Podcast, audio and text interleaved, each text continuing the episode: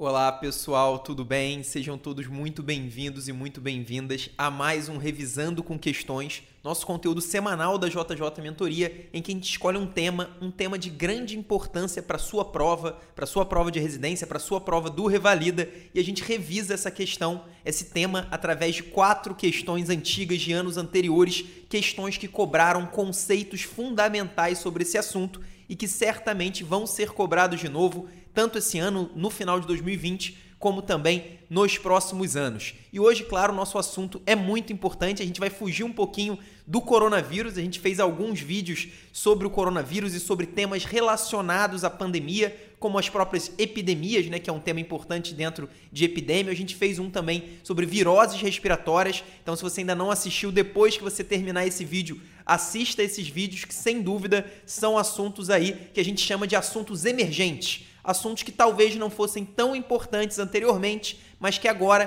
com tudo isso, se tornaram fundamentais. De qualquer forma, hoje a gente vai falar sobre um tema importantíssimo e que não tem nada a ver sobre o coronavírus, mas que certamente vai continuar sendo cobrado, principalmente na parte de cirurgia ou de clínica médica da sua prova, que são exatamente os tumores coloretais. Eu acho que você já pode imaginar a importância desse assunto. É um assunto que tem uma grande importância prática também é, uma das, é um dos tipos de câncer que mais matam no Brasil e no mundo, então é um tipo de tumor fundamental e claro, na sua prova de residência ele também vai aparecer e muitas vezes vai aparecer aquelas questões que diferenciam um candidato. Aquela questão que se você souber, se você dominar aqueles principais conceitos, você vai acertar uma questão que a maioria dos seus concorrentes não vai acertar, somente realmente aqueles que estão muito bem preparados para disputar as melhores vagas. Então já comece aí dando a sua curtida, não deixe de fazer o seu comentário no vídeo no final. Não sei se você está assistindo pelo YouTube ou pelo podcast. De qualquer jeito, faça o seu comentário para a gente saber a sua opinião e também a sua sugestão de outros assuntos para a gente abordar aqui no Revisando com Questões. Então vamos começar agora a nossa primeira questão de hoje. Bom, pessoal, uma questão da Anrix, da prova unificada lá do sul do país. Vamos dar uma olhada no enunciado. Paciente com história familiar de câncer de cólon realiza colonoscopia que revela um pólipo em sigmoide. A biópsia demonstra um resultado de adenoma tubular com displasia de baixo grau ressecado com margens livres. Qual é a conduta nesse caso? Letra A, nova colonoscopia em 3 anos. Letra B, nova colonoscopia em 1 um ano. Letra C, nova colonoscopia se aparecerem sintomas. E a letra D, colonoscopia anual se o paciente tiver mais de 50 anos. Então a banca da Henriques trouxe um paciente, não disse a idade do paciente, mas falou que ele já eh, que foi realizada uma colonoscopia e foi identificado um adenoma tubular com displasia de baixo grau, que foi ressecado com margens livres. Então, a gente conseguiu tirar todo o tecido que tinha realmente aquela, aquele adenoma, né, aquela neoplasia benigna, e não havia então um adenocarcinoma, que aí sim seria um caso de câncer de cólon. Então, por enquanto, a gente só teve um pólipo com adenoma. E eu trouxe essa questão para a gente falar sobre esses dois grandes assuntos. Primeiro assunto, quando a gente tá, quando a gente tem indicação de fazer uma colonoscopia de rastreio para os nossos pacientes. A gente sabe que o câncer de cólon, o câncer coloretal, é uma daquelas neoplasias em que existe um protocolo de rastreamento para a gente identificar os casos precocemente ou até mesmo antes de se tornar uma neoplasia maligna. No caso do câncer de cólon, a gente sabe que o entendimento sobre a patologia, como surge o câncer de cólon, ele é muito bem entendido. Então é bem diferente, por exemplo, de alguns outros tipos de câncer, como o próprio câncer de próstata. A gente sabe que no caso do câncer de cólon, é primeiro vai surgir um pólipo adenomatoso. Isso é fundamental. Existem vários tipos de pólipo que podem surgir no nosso intestino grosso, mas aqueles que são realmente pré-neoplásicos são os pólipos adenomatosos principalmente quando é o adenomatoso viloso. A gente sabe que o viloso é o grande vilão, então esse é o que tem maior risco de se transformar num adenocarcinoma. Então existe um, um processo que é bem entendido já pela comunidade científica. A gente sabe que surge um adenoma, um pólipo adenomatoso, e esse pólipo adenomatoso ele pode se transformar num período de tempo em um adenocarcinoma. Esse fato do, da patogenia ser bem entendida, ela abre espaço para que a gente tenha um programa de rastreamento efetivo, principalmente utilizando a colonoscopia. Mas aí quando que a gente deve indicar? Basicamente, a gente pode ter divergência na literatura, mas o que existe de mais consensual é que os pacientes que têm o risco mediano, então um paciente que não tem nenhuma síndrome clínica específica, não tem um histórico familiar diferenciado, esse é o paciente de risco mediano. A gente tem que começar a fazer o rastreamento para o câncer de cólon a partir de 50 anos de idade. E aí o exame preferido, a primeira escolha é exatamente a colonoscopia, que é um exame que além de visualizar o cólon inteiro, esse é um ponto importante, por exemplo, a retossigmoidoscopia, que também é uma opção, ela é uma opção bem menos indicada, exatamente porque ela só consegue visualizar o reto e o sigmoide. Ela não vai conseguir visualizar o cólon transverso, o cólon ascendente, o seco, e a gente sabe que atualmente existe uma migração. Antigamente, a, a maior parte dos cânceres coloretais, eles apareciam no reto e no sigmoide. Então eles eram do lado esquerdo do intestino grosso. Atualmente existe uma grande migração e cada vez mais sendo diagnosticados câncer de cólon do lado direito, principalmente ali na região do seco e do cólon ascendente. Então existe essa migração, inclusive é um pouco polêmico qual dos lados é o mais, o mais prevalente. É, já existem algumas referências citando o lado direito como mais é, prevalente, mas ainda não é uma certeza absoluta. De qualquer forma, por conta dessa migração, a retossigmoidoscopia perdeu muita força, porque se você tiver lá um câncer no cólon ascendente, você não vai conseguir diagnosticar com a sigmoidoscopia. Então, basicamente, a gente tem como exames a colonoscopia, que deve ser feita a cada 10 anos a partir de 50 anos de idade, se o paciente chegar a 75, há, muitas referências já recomendam que a gente pare o rastreamento, mas aí é um pouco mais polêmico. De qualquer jeito, começa aos 50 anos e vai de 10 em 10 anos se você não encontrar nada. É diferente dessa questão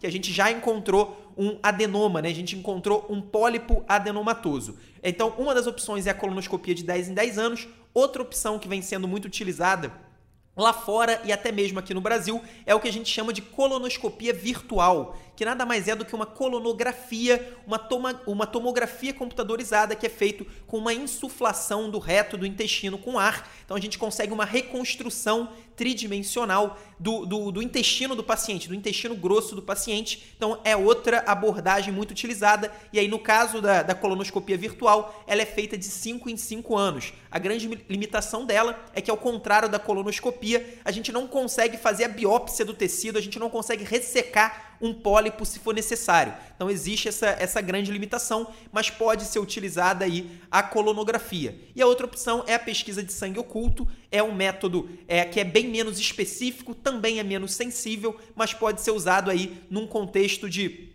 de problema de você não ter disponível nem a colonoscopia virtual, nem a colonoscopia comum convencional, principalmente aí no nosso ambiente do, do, SUS, a gente pode utilizar a pesquisa de sangue oculto. Então a gente vai começar com 50 anos, a primeira escolha é a colonoscopia, mas existem algumas outras opções. Se o paciente tiver um, um, uma história familiar de câncer de cólon, como teve esse, a gente recomenda que você comece o rastreamento para o câncer. Se for um paciente, se for uma história familiar, num familiar de primeiro grau. Então, se for um pai, se for uma mãe, se for um irmão, ou se for um filho, um filho na verdade vai ser muito raro, mas se for um pai ou se for um irmão, a gente pode começar 10 anos antes do momento do diagnóstico. Então imagina que você tem um paciente que o pai teve câncer de cólon com 55 anos. Nesse caso, você pode começar o rastreamento desse filho a partir de 45, que seriam 10 anos antes do momento do diagnóstico do pai. Então esse é basicamente o rastreamento mais comum que você precisa saber. Mas nesse caso não era isso. A banca quer saber agora, você fez o diagnóstico de um pólipo adenomatoso tubular, uma displasia de baixo grau que foi ressecada com margens livres e agora qual que é o segmento desse paciente? É mais um tópico que tem divergência na literatura, mas o que eu vou falar aqui vai ser suficiente para você acertar a grande maioria das questões. Então, sempre que for um pólipo adenomatoso, primeiro, eu só estou falando de pólipo adenomatoso, cuidado com a pegadinha. Se for um pólipo inflamatório, se for um pólipo hiperplásico, você não vai fazer nada. O segmento é normal, então você vai seguir a colonoscopia de 10 em 10 anos. Seria basicamente você ignorar a presença do pólipo. Então, isso é muito importante. Mas no caso de um, de um pólipo adenomatoso, se ele tiver mais do que um centímetro, nesse caso a banca não citou o tamanho, ou se ele tiver uma displasia de alto grau, ou se ele for um, um pólipo adenomatoso viloso, nesse caso, nosso segmento vai ser de 3 em 3 anos, como está ali na letra A. A banca Dan Higgs considerou a letra A como o gabarito correto. Realmente vocês vão ver, sem dúvida nenhuma, é a melhor opção, apesar ali da gente não saber o tamanho do pólipo. A, a banca não citou o, o, pólipo como sendo um viloso, né, um adenoma viloso. É uma displasia de baixo grau, não é uma displasia de alto grau. A gente não sabe o tamanho. Se for um pólipo acima de um centímetro, com certeza a, o segmento seria de 3 em 3 anos, gabarito letra A. Se fosse um pólipo menor do que um centímetro, aí o segmento seria de 5 a 10 anos. Aí vai depender muito da referência bibliográfica que a gente utilizar, mas seria de 5 a 10 anos. A gente não tem essa opção na, na resposta, então não houve dúvida, sem, sem dúvida nenhuma. A melhor resposta aí é a letra A, por ser um, um pólipo adenomatoso a gente não sabe, é, ele, ele tem uma displasia de baixo grau, ele não é viloso, a gente não sabe o tamanho. A melhor resposta seria um segmento de 3 em 3 anos. Mas aí, se for um pólipo menor do que um centímetro, que não seja viloso e que não tenha uma displasia de alto grau, a gente pode aumentar um pouquinho aí essa margem é, de de screening, né, de, de segmento do, do, do pólipo para 5 a 10 anos. De qualquer jeito, a melhor resposta é a letra A. É uma questão muito boa para você relembrar, memorizar vários pontos importantes. E eu mais uma vez ressalto: cuidado com a pegadinha dos pólipos. O pólipo pré-neoplásico é o pólipo adenomatoso. A gente tem também o pólipo amartoso, que é um pólipo que pode virar um câncer, mas é bem menos comum. Então, assim, basicamente memorize o pólipo adenomatoso. O adenoma, esse sim, é o pólipo pré-neoplásico que pode vir a se transformar num adenocarcinoma de cólon. A gente sabe que no caso do, do tumor de cólon e reto, a gente basicamente tem um tipo histológico o restante, claro que existem outros, mas é muito, muito, muito raro. Então, mais de 95% dos casos vão ser aí o câncer adenocarcinoma que se originaram de um pólipo adenomatoso. Agora vamos para essa segunda questão, uma questão da USP Ribeirão Preto. Homem, 79 anos, refere alteração no hábito intestinal há um ano, passando a evacuar várias vezes ao dia em pequena quantidade, com muco e estrias de sangue nas fezes relata dor retal e perda ponderal de 10 quilos no período. A abordagem inicial, o provável diagnóstico e o tratamento mais adequado são. Então, basicamente, letra A, a banca diz que o diagnóstico é neoplasia de reto, é, a, a, a, conduta inicial seria um exame proctológico e o tratamento radioterapia e ou cirurgia. A letra B fala que o diagnóstico seria uma neoplasia coloretal, o exame diagnóstico a colonoscopia e a conduta cirurgia transanal. E a letra C fala em retoscopia como conduta inicial diagnóstica, provável diagnóstico neoplasia de sigmoide e a conduta radioterapia. E a letra D, que é a opção mais absurda, diz que, é a, que o diagnóstico provável é neoplasia de próstata, que a conduta seria o toque retal e que, que, a conduta diagnóstica seria o, o, o, toque retal e o tratamento a prostatectomia. Então essa letra D não tem nada a ver. O paciente ali te, tem uma perda ponderal importante, então chama atenção para a possibilidade de uma doença neoplásica, mas pela história clínica ali de alteração no hábito intestinal há um ano, passando a evacuar várias vezes ao dia em pequena quantidade, com muco e sangue, e a dor retal, com certeza a gente está diante de um tumor coloretal, com certeza não, mas pelo menos a principal hipótese diagnóstica nesse momento é um tumor é, é, coloretal, por isso a letra D a gente já pode excluir. E aí eu queria, em primeiro lugar, fazer uma divisão no quadro clínico do tumor coloretal. A gente tem falado até agora, inclusive é o título desse vídeo, os tumores coloretais, mas na verdade a gente sabe que existem os tumores de cólon e os tumores de reto. E o quadro clínico pode ser bem diferente de um para outro. E aí, dentro dos tumores de cólon, também existe uma grande subdivisão, que é exatamente o tumor de cólon direito e o tumor de cólon esquerdo. Tumor de cólon esquerdo, a gente está falando ali de tumor de cólon descendente, cólon sigmoide, e no caso do tumor de cólon direito, a gente está falando dos tumores de seco, cólon ascendente e o início ali do cólon transverso. Basicamente, quando o tumor é do lado direito, a gente tem muito poucas, quando, quando não nenhuma, alteração de hábito intestinal. Isso a gente pode inferir porque no lado direito do, do intestino grosso as fezes ainda não estão muito bem formadas. São fezes líquidas e aí para você ter alterações de hábito intestinal, você precisaria ter uma obstrução praticamente completa do lado direito para causar essa alteração de hábito intestinal. Já no lado esquerdo, como as fezes já estão formadas, uma obstrução, ainda que pequena, ainda que seja uma obstrução parcial, já podem alterar o calibre e o hábito intestinal do paciente. Então, no caso do tumor de lado direito, o grande, a, a, a grande alteração clínica que você vai ver tanto na prática quanto na prova de residência, é a anemia ferropriva. Os tumores do lado direito eles costumam dar um sangramento crônico e o paciente vai tendo uma depressão do estoque de ferro corporal e isso ao longo do tempo vai dando ele uma anemia ferropriva. Então a anemia ferropriva associado aí à perda ponderal, que pode acontecer praticamente em qualquer neoplasia maligna, é o quadro clínico básico do tumor de lado direito, tumor de cólon direito. Já o tumor de cólon esquerdo, aí sim entra alteração de hábito intestinal, também no tumor de reto, tanto no tumor de cólon de lado esquerdo quanto no tumor de reto. Nesse caso, existem algumas características aí que nos levam a crer que esse é um tumor de reto, um tumor retal. E aí, principalmente, essa dor retal, a dor retal é bem característica dos tumores, do órgão dos tumores do reto, e também o sangue e o muco nas fezes é mais característico do tumor de reto do que do tumor de cólon esquerdo, do tumor de sigmoide. Então, basicamente, a nossa principal hipótese diagnóstica aqui seria a neoplasia de reto. A gente pode ver a letra D falou em neoplasia de próstata, então a gente já pode excluir. A letra C falou em neoplasia de sigmoide. Por esse quadro clínico, por tudo que eu falei, também não é o diagnóstico mais provável. E aí a gente vai ficar na dúvida entre as duas primeiras opções. A letra A fala em neoplasia de reto, a letra B é mais abrangente e fala em neoplasia coloretal. Não dá pra gente dizer que está errado, pode, é sim uma provável neoplasia coloretal. Então a gente vai precisar das outras informações para chegar na, na, na, opção correta. E aí que muita gente acabou caindo em pegadinha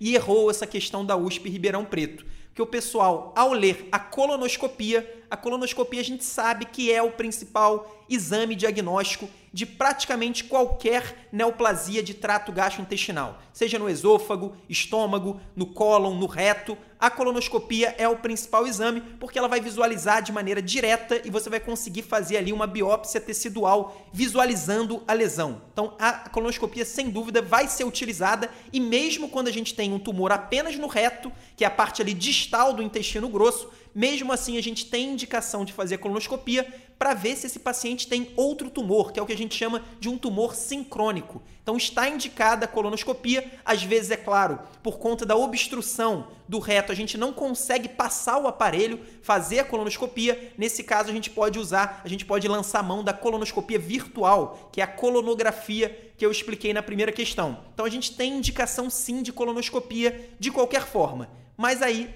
a grande pegadinha é exatamente aqui.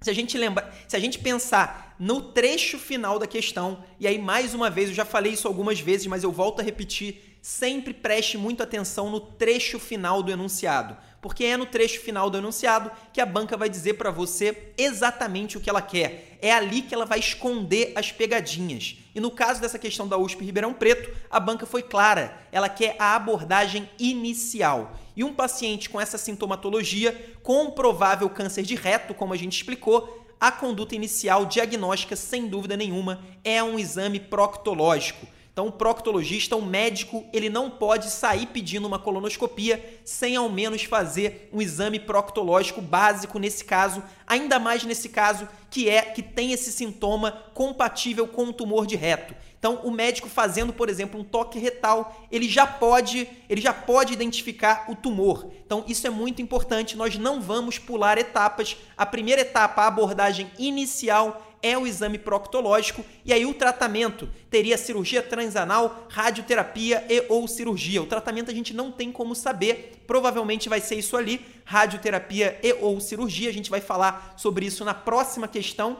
É, mas de qualquer jeito, o, a chave para você acertar essa questão, gabarito letra A, é exatamente você ver que a banca está pedindo a abordagem inicial e num caso como esse, sem dúvida nenhuma, a abordagem inicial do médico deve ser o exame proctológico. Ele vai solicitar também a colonoscopia, mas no primeiro momento a melhor conduta é o exame proctológico, sim. Gabarito letra A dessa questão boa, uma questão com pegadinha. Agora vamos para essa questão aqui do, do, da prova unificada do Ceará do Surse. Vamos dar uma olhada no enunciado. Paciente de 60 anos, sexo feminino, apresenta hematoquesia e alteração do hábito intestinal. Durante investigação, o toque retal revelou uma lesão circunferencial de aspecto neoplásico a 3 centímetros da linha pectínea com biópsia de adenocarcinoma. A colonoscopia não demonstrou outras lesões sincrônicas no restante do cólon. Os exames de estadiamento não revelaram metástases sistêmicas. A ressonância do reto demonstrou que a lesão infiltra para além da muscular própria e com o linfonodo suspeito no mesorreto, entre parênteses T3N1. Qual a melhor abordagem terapêutica inicial para o caso? Letra A, amputação abdômeno-perineal do reto. Letra B, radioterapia associada à quimioterapia. Letra C, ressecção local por abordagem transanal. E letra D, ressecção anterior do reto com preservação esfincteriana. Uma questão excelente para a gente aí abordar o tratamento, a conduta no tumor de reto, que é, sem dúvida nenhuma, um dos conceitos mais importantes de todo esse assunto dos tumores coloretais e, com certeza, o principal conceito que as bancas usam para fazer questões de nível médio para nível difícil, aquelas questões que muita gente erra porque as pessoas não estudam direcionadas para os CCQs, para os conteúdos-chave para a questão. Isso não vai acontecer com você, porque aqui a gente vai resumir os principais tópicos. Antes de partir para a conduta, eu queria chamar sua atenção aqui que eu tinha falado na terceira na segunda questão, na questão anterior, sobre as características clínicas do tumor de reto. Se a gente prestar atenção, essa paciente aqui de 60 anos teve alteração do hábito intestinal, teve hematoquesia, então ela tem sangue misturado com as fezes. Esse é um sinal de localização no reto e principalmente o médico fez o correto. Ele fez uma investigação, ele fez um exame proctológico com o toque retal e ele já diagnosticou a lesão circunferencial de 3 centímetros. Então ele viu o tumor de reto através do exame clínico. Depois, sim, ele pediu a colonoscopia. Como eu havia falado, está indicada sempre a colonoscopia para ver se há ou não outras lesões, o que a gente chama de tumores sincrônicos. Então foi tudo feito corretamente aí no enunciado da banca e agora a gente quer saber a conduta. Qual é a conduta no tumor de reto? Basicamente, anote isso para você nunca mais esquecer. Quando você ouvir falar de tumor de reto, você vai dividir em dois grandes grupos: tumor de reto baixo e tumor de reto médio ou tumor de reto alto. Então, médio e alto você junta no mesmo pacote e do outro lado a gente tem os tumores de reto baixo. Qual que é a grande diferença nesses dois tipos de tumores? No caso do tumor de reto baixo, a gente não consegue fazer normalmente essa cirurgia aqui que está na letra D. É a ressecção anterior do reto com preservação esfincteriana. Então, a ressecção anterior do reto, que pode ser chamada de ressecção abdominal baixa também, a famosa RAB, é uma cirurgia que a gente preserva o esfíncter anal e a gente tira o tumor e aquele bloco de tecido. Então, é uma cirurgia que a gente consegue curar o câncer de reto e preservar o esfíncter anal, que é o nosso grande objetivo. O problema disso é que quando o tumor é um tumor de reto baixo, e a gente vai chamar de tumor de reto baixo, quando ele está até 5 centímetros de distância da margem anal, nesse caso 3 centímetros da linha pectínea, dá exatamente 5 centímetros de distância da, da margem anal, é exatamente isso, um tumor de reto baixo. Nesse caso, a gente não consegue preservar o esfíncter anal por conta da distância muito curta. A gente teria que colocar uma margem muito pequena e isso está contraindicado. Então, o grande problema dos tumores de reto baixo é que normalmente, no, pelo menos no padrão, a gente não consegue fazer a RAB, a ressecção anterior do reto ou ressecção abdominal baixa, e a gente não pode preservar o esfíncter anal. Isso é claro, eu estou falando dos tumores de reto, que são tumores um pouco mais avançados. Se for um tumor extremamente superficial, um tumor que está ali restrito à mucosa, no máximo a submucosa, a gente ainda pode fazer uma, uma ressecção local transanal, mesmo se for um tumor de reto baixo. Mas não é isso que vai aparecer normalmente na sua prova, não é isso que a banca do SURSE trouxe para nós. Ela trouxe um tumor T3, um tumor que já foi além da muscular própria. A gente sabe que no caso dos tumores de cólon e tumor de reto, T1 é até a submucosa, T2 é até a muscular própria. Então, se já avançou além da muscular própria, é um tumor T3, então a gente não tem a menor possibilidade de fazer uma excisão local, como está ali na letra C. A gente já pode excluir a letra C. E a letra D, por enquanto, a gente não pode fazer também. Por ser um tumor de reto baixo, nós não conseguimos fazer a ressecção anterior do reto.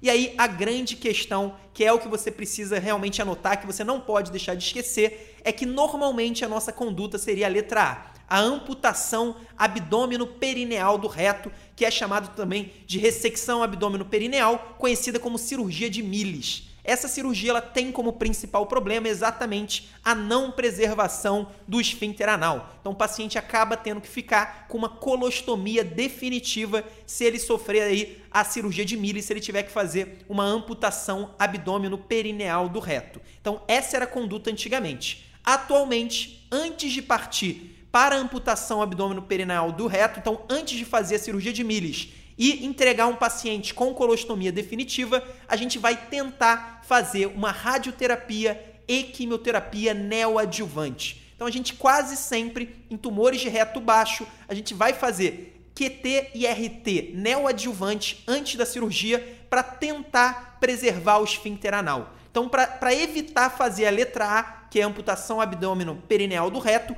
a gente vai fazer a letra B, que é uma radioterapia associada à quimioterapia, para tentar evitar fazer a letra A e fazer a letra D, que aí sim manteria o esfíncter anal preservado. Então pode parecer confuso, mas basicamente, quando o tumor é de reto baixo, um tumor que já ultrapassou a submucosa, nesse caso a gente vai fazer quimioterapia e radioterapia neoadjuvante para tentar diminuir o tamanho do, do tumor e evitar a colostomia definitiva, evitar a cirurgia de Milles e tentar fazer a RAB, a ressecção abdominal baixa, a ressecção anterior do reto com uma preservação do esfíncter anal. Se você memorizar esses conceitos que eu trouxe aqui, eu tenho certeza que vocês vão acertar todas as questões sobre conduta no tumor de reto. É um tipo de questão que muita gente erra, basicamente porque nunca parou para estudar com calma, focado nos CCQs. Então, esse é um recado, uma questão importantíssima. O gabarito é a letra B, para a gente evitar fazer a cirurgia descrita na letra A e tentar fazer a cirurgia descrita na letra D.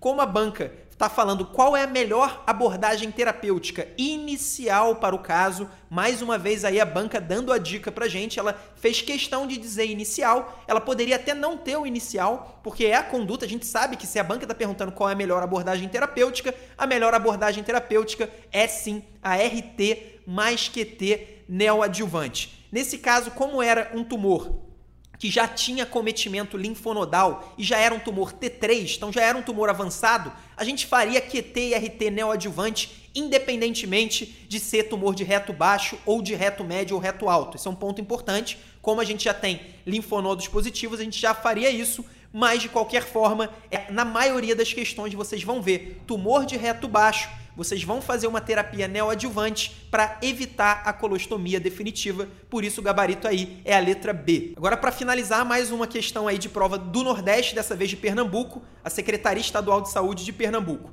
Vamos dar uma olhada na questão. Um paciente de 65 anos é referenciada pelo método generalista, já com diagnóstico feito por colonoscopia e biópsia de um adenocarcinoma de 3 centímetros na flexura hepática do cólon transverso. O estadiamento pré-operatório sugere um tumor T3N2M0. O melhor tratamento para essa condição é o seguinte. Aí a banca que ela tem várias opções. Antes de falar das opções, vamos dar uma olhada direito no enunciado e o que, que a banca quer saber de nós. Nesse caso, não é um tumor de, de reto, é um tumor de cólon que a banca falou que está na flexura hepática do cólon transverso. Então tá ali na transição entre cólon transverso e cólon ascendente, um pouco mais para o lado direito do intestino grosso. A banca fez questão de dizer também qual era o estadiamento, então é um tumor T3, já ultrapassou a muscular própria e é um tumor N2, então ele já está cometendo aí uma grande cadeia linfonodal. Esse é um ponto importantíssimo. Então, basicamente, qual que é o tratamento do tumor de cólon? A gente falou sobre o tumor de reto, agora a gente precisa falar sobre o tumor de cólon. Tumor de cólon, quase sempre o tratamento vai ser cirúrgico e a gente não vai fazer. Se existe, imagina que existe um tumor no meio do cólon transverso. Muita gente acha erradamente que para tirar esse tumor, você basta fazer uma margem aí de 1, 2 centímetros, tirar o bloco de tecido e acabou. O tumor está curado. Não é assim que funciona no caso de doença neoplásica. Isso até pode acontecer em doenças que não são neoplásicas, mas no caso de um câncer, de um tumor maligno, a gente vai fazer uma ressecção em bloco. Então, se o tumor for do lado esquerdo, por exemplo, Se for um tumor de cólon descendente, a gente não faz a ressecção só do cólon descendente. A gente vai fazer o que a gente chama de hemicolectomia à esquerda. A gente vai tirar praticamente metade do cólon transverso, a gente vai tirar todo o cólon descendente, todo o sigmoide e fazer uma anastomose ali com o que restar do intestino grosso. E da, da mesma maneira, isso é verdade do lado direito. Nesse caso, a gente tem um tumor na flexura hepática, que é exatamente um local muito especial e que faz essa questão realmente ser muito difícil. Porque basicamente a gente tem que fazer uma hemicolectomia direita. Só que se você for olhar nas opções, a gente tem a letra C fala em colectomia transversa. Essa está errada, seria uma cirurgia incompleta para esse paciente. A letra D fala em colectomia total. Também está errada, a gente não tem necessidade, pelo menos pelo que está descrito aqui nessa questão, não há a menor necessidade de fazer uma colectomia total. E a letra E fala em paciente ser submetido a uma quimioterapia definitiva. A gente também, isso não está indicado, esse é um tumor potencialmente curável, a gente não tem metástase. E no caso do tumor de cólon, esse é outro CCQ importante que você não pode deixar de saber, quase sempre o primeiro local que vai ser acometido por uma metástase de tumor colônico é exatamente o fígado. E as metástases hepáticas de tumor de cólon, a gente pode ressecar com o objetivo curar, de curar o câncer. Então a gente pode ter um tumor curável mesmo quando há metástase hepática. Existem alguns critérios. É, se forem muitas metástases, não vai dar, a chance é muito pequena, o prognóstico é muito ruim. Mas se forem poucas metástases hepáticas, poucos focos de metástases no fígado, a gente tem indicação de fazer o tratamento lá no cólon, tratamento que eu vou explicar, que eu tô, já estou explicando, e, além disso, fazer a ressecção da metástase com o objetivo de curar. Então, ao contrário da maioria dos tipos de câncer, que quando tem metástase à distância já era, a gente vai fazer o tratamento apenas paliativo. No caso do tumor de cólon, a metástase hepática a gente pode curar até mesmo metástase pulmonar, se for uma ou outra metástase. Nesse caso, o prognóstico é pior, mas ainda existe a possibilidade. Então, a letra E, como a gente está M0, a gente não tem metástase nesse caso, com certeza também está errada. A gente tem indicação sim de tratamento cirúrgico. Então a grande dúvida está ali entre a letra A e a letra B. A gente tem que fazer uma colectomia direita ou uma colectomia direita ampliada. Antes de entrar nesse mérito, vamos só olhar ali, porque as duas opções falam em quimioterapia pós-operatória, que é o que a gente chama de QT adjuvante. Nesse caso, por que, que a gente tem indicação de QT adjuvante? Porque nós temos linfonodos acometidos. Sempre que o tumor de cólon ou reto for N+, então ou N1 ou N2 ou N3, a gente vai ter indicação de fazer QT adjuvante. Quando é um tumor T3, imagina se fosse T3N0. Então não tem linfonodo acometido, mas já é um tumor avançado que ultrapassou a muscular própria. Nesse caso é um pouco mais polêmico. A indicação de QT adjuvante é um pouco mais polêmica, mas se eu fosse você, eu memorizaria que tumor T3 ou T4 a gente também vai fazer a QT adjuvante. Então, de qualquer jeito, isso não ajudava a gente a acertar a questão. O que vai ajudar é exatamente a diferença entre a colectomia direita e a colectomia direita ampliada. No caso dos tumores de seco e cólon ascendente, que são inclusive os mais comuns do lado direito do intestino grosso, a conduta é apenas uma colectomia direita. A gente não faz colectomia direita ampliada nesses casos, e aí a colectomia direita basicamente vai retirar o ilho terminal, o seco, o cólon ascendente e a parte proximal do cólon transverso. Então essa é a colectomia direita convencional. Já a colectomia direita ampliada, além de tudo isso que eu falei, ela vai tirar boa parte, se não tudo, do cólon transverso, chegando até ali a flexura esplênica, então chegando já do lado esquerdo do cólon. Então é quase chamada de uma colectomia subtotal quando a gente diz uma colectomia direita ampliada. E nesse caso, a gente tem indicação sim de fazer a cirurgia ampliada, porque é um tumor na flexura hepática. Quando o tumor é na flexura hepática, a indicação é uma colectomia direita ampliada. Se fosse no seco ou no cólon ascendente, a indicação seria apenas uma colectomia direita. E por que, que a gente faz isso? É uma questão de suprimento vascular e suprimento linfático. Quando a gente faz uma cirurgia para um câncer de cólon, além de tirar o tumor propriamente dito, aquele tecido, a gente também quer tirar o suprimento vascular daquele tumor, a gente precisa ligar alguns vasos e também ressecar linfonodo. Inclusive, a gente tem indicação de ressecar pelo menos 12 linfonodos para serem avaliados ali na peça cirúrgica. Então, no caso de um tumor de flexura hepática, a gente tem que é, fazer uma ressecção de, um, de uma rede de suprimento sanguíneo muito maior e por isso a gente estende até a flexura esplênica. Inclusive, a gente tem uma artéria importante, que é a artéria cólica média, que a gente vai ligar ela quando fizer uma cirurgia, uma colectomia direita ampliada, e no caso de apenas uma colectomia direita convencional, a gente vai ligar apenas um dos ramos da artéria cólica média e não ela por inteiro. Então, por isso, é uma questão de técnica cirúrgica, mas basicamente, se você quiser memorizar, esse é um CCQ que dificilmente vai ser cobrado de novo, é uma coisa muito, muito, muito específica. Provavelmente a grande maioria das pessoas que acertou essa questão acertou por puro chute pura sorte, mas basicamente, se você quiser memorizar, se for na flexura hepática, você vai fazer a colectomia direita estendida, ampliada. Se for no cólon ascendente, no seco, você vai fazer apenas uma colectomia direita com a quimioterapia no pós-operatório, porque é um tumor com acometimento linfonodal. Por isso aí o gabarito da letra B. Bom, pessoal, essas foram as quatro questões de hoje sobre tumores coloretais. É um assunto relativamente grande, mas é um assunto com conceitos simples e conceitos que foram todos reunidos aqui nesse vídeo. A maioria dos conceitos importantes e que vão ser cobrados na sua prova estão aqui. Então assista o vídeo de novo se for necessário e eu tenho certeza que você vai acertar algumas questões com os CCQs que a gente trouxe. Um abraço e até a próxima semana.